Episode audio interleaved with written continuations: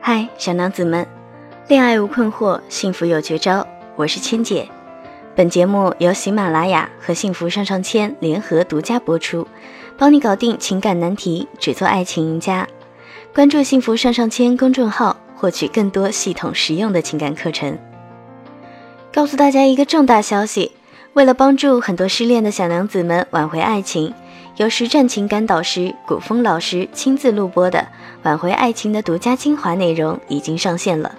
用正确的方法挽回爱情，不走弯路。大家要第一时间去收听哦。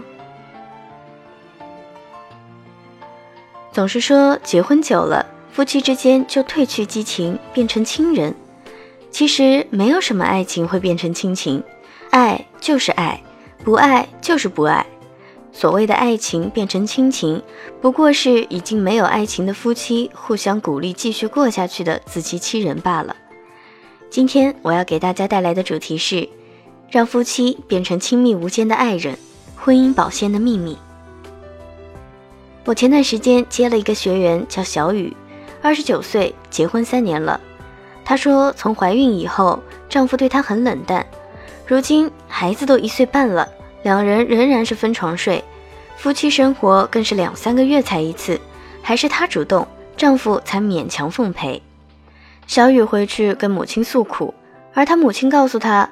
婚姻就是柴米油盐，女人当了妈以后就要一心想着孩子，谁家夫妻还拿浪漫当饭吃？小雨妈妈告诉她，女人要勤俭持家，相夫教子，不要对老公有太多要求，免得两个人闹矛盾，平平淡淡才过得永久。小雨很听妈妈的话，记得刚结婚没多久的时候，老公给她买了条项链，价格不菲，贤惠的小雨就跟老公说。花这钱干嘛？我不是那些虚荣的女人，不会把钱花在这些没用的东西上。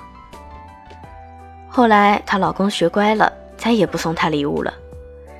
结婚一周年纪念日，她老公特意改签机票，提前出差回来给她惊喜。结果小雨说：“一个纪念日而已，不用请假一天飞回来，扣几百块工资多冤枉。”她老公被泼了一盆冷水，一句话也说不出来。再后来，宝宝出生了。情人节那天，她老公下班前给她打电话，说今天去看电影。小雨说：“今天外面肯定很多人，咱们别去凑热闹了。再说我们看电影去了，孩子谁带呀？”就是从那次看电影的事情后，小雨的老公再也没有提过看电影，再没约过小雨一起出去吃饭。直到最近，小雨无意中发现。老公在微信里约女同事周末去郊外骑马，这个时候小雨才着急，问我：“老师，我努力工作，收入不比他低，我回家就带孩子，我儿子是小区里身体最棒的，他有什么不满足的，还要去聊骚呢？”男人啊，其实也是需要浪漫生活的，你不想和他浪漫，他就会和别人浪漫；你不要他送的礼物，他就会送给别人。你不和他去看电影，他会和别人去看；你没听进耳朵的情话，他也会说给别人听。我并不是说婚姻里没有亲情，婚姻里当然有亲情，那指的是像亲人一样熟悉、亲近、重要。但是绝对不是有了亲情的诞生就会代替爱情，爱情是不会被亲情代替的。黄磊说的：“我非常反对夫妻变成亲人。”我母亲、我女儿是我的亲人，我妻子永远是我的爱人，我和我的妻子依然是情侣，一生都应该是情侣才对。你是不是以为孙俪上辈子一定是拯救了地球，所以才有这么好一个老公？黄磊确实是好男人，但很多人却忽视了一点：好的婚姻是相互成就的，爱情中男人的样子也恰恰是取决于女人的。接受了传统的教育。很多女性独立又自我，会赚钱又美貌如花。我们被教育成努力做一个社会栋梁，努力做一个好妈妈，却从来没有人教会我们怎样放下身段，做一个娇媚的女人，大胆热烈享受自己的爱情，和相爱的人甜甜蜜蜜的厮守下去。很多小娘子生娃前信誓旦旦立志做超级辣妈，要和老公恩爱甜蜜一辈子。生娃后却被现实无情打败。他们为工作和生活中的琐事而困，连基本的穿衣打扮都无暇顾及。他们早就没有了恋爱时的浪漫感觉，互动最多的对象变成了孩子。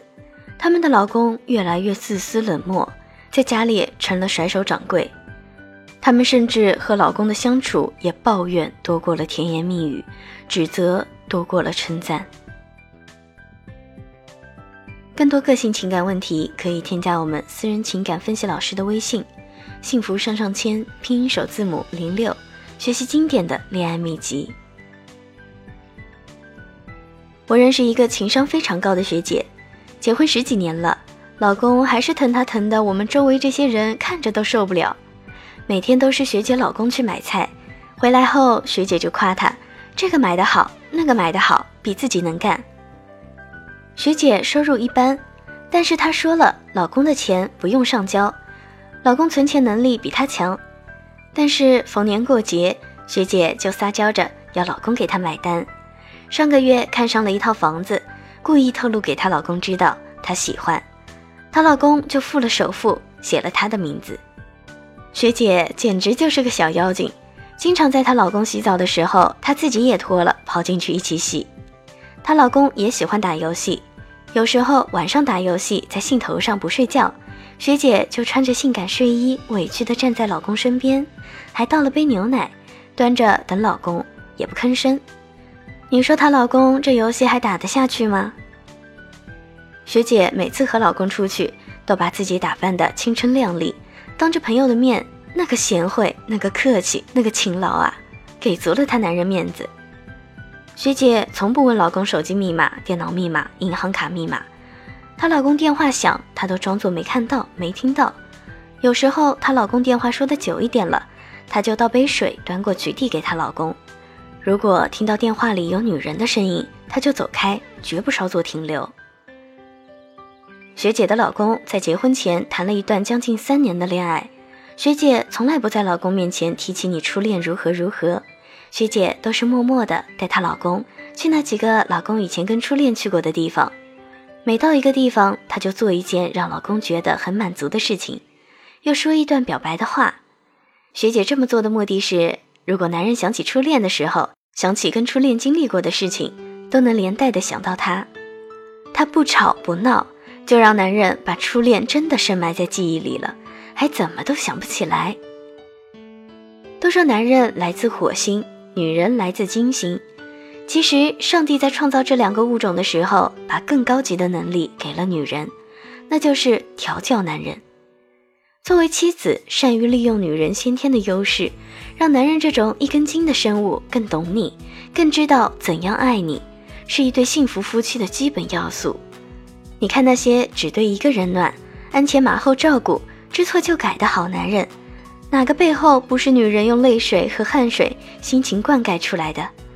很多女人结婚后就开始省吃俭用，将钱都花在男人和孩子身上，唯独舍不得为自己花钱。其实，女人应该要舍得为自己花钱，舍得保养。毕竟，一个不爱自己的女人，怎么才能得到男人的爱？舍得为自己花钱，舍得保养，这都是对自我的一种投资。虽然你无法改变自己衰老的事实，但是你可以通过保养延缓自己衰老的速度。花容月貌是女人有力的武器，拥有它，女人才能吸引男人的眼球。千万不要相信男人说的“老婆，你穿什么都好看”。有哪个男人面对妖精一样的女人不会多看两眼呢？所以，为了不让丈夫在婚后被别的妖精迷得五迷三道的，不如自己舍得花钱打扮自己，先让自己成为一个妖精，才能让丈夫为自己着迷。舍得花钱打扮自己的女人变幻无穷，可以不断给予男人新鲜感，避免视觉疲劳。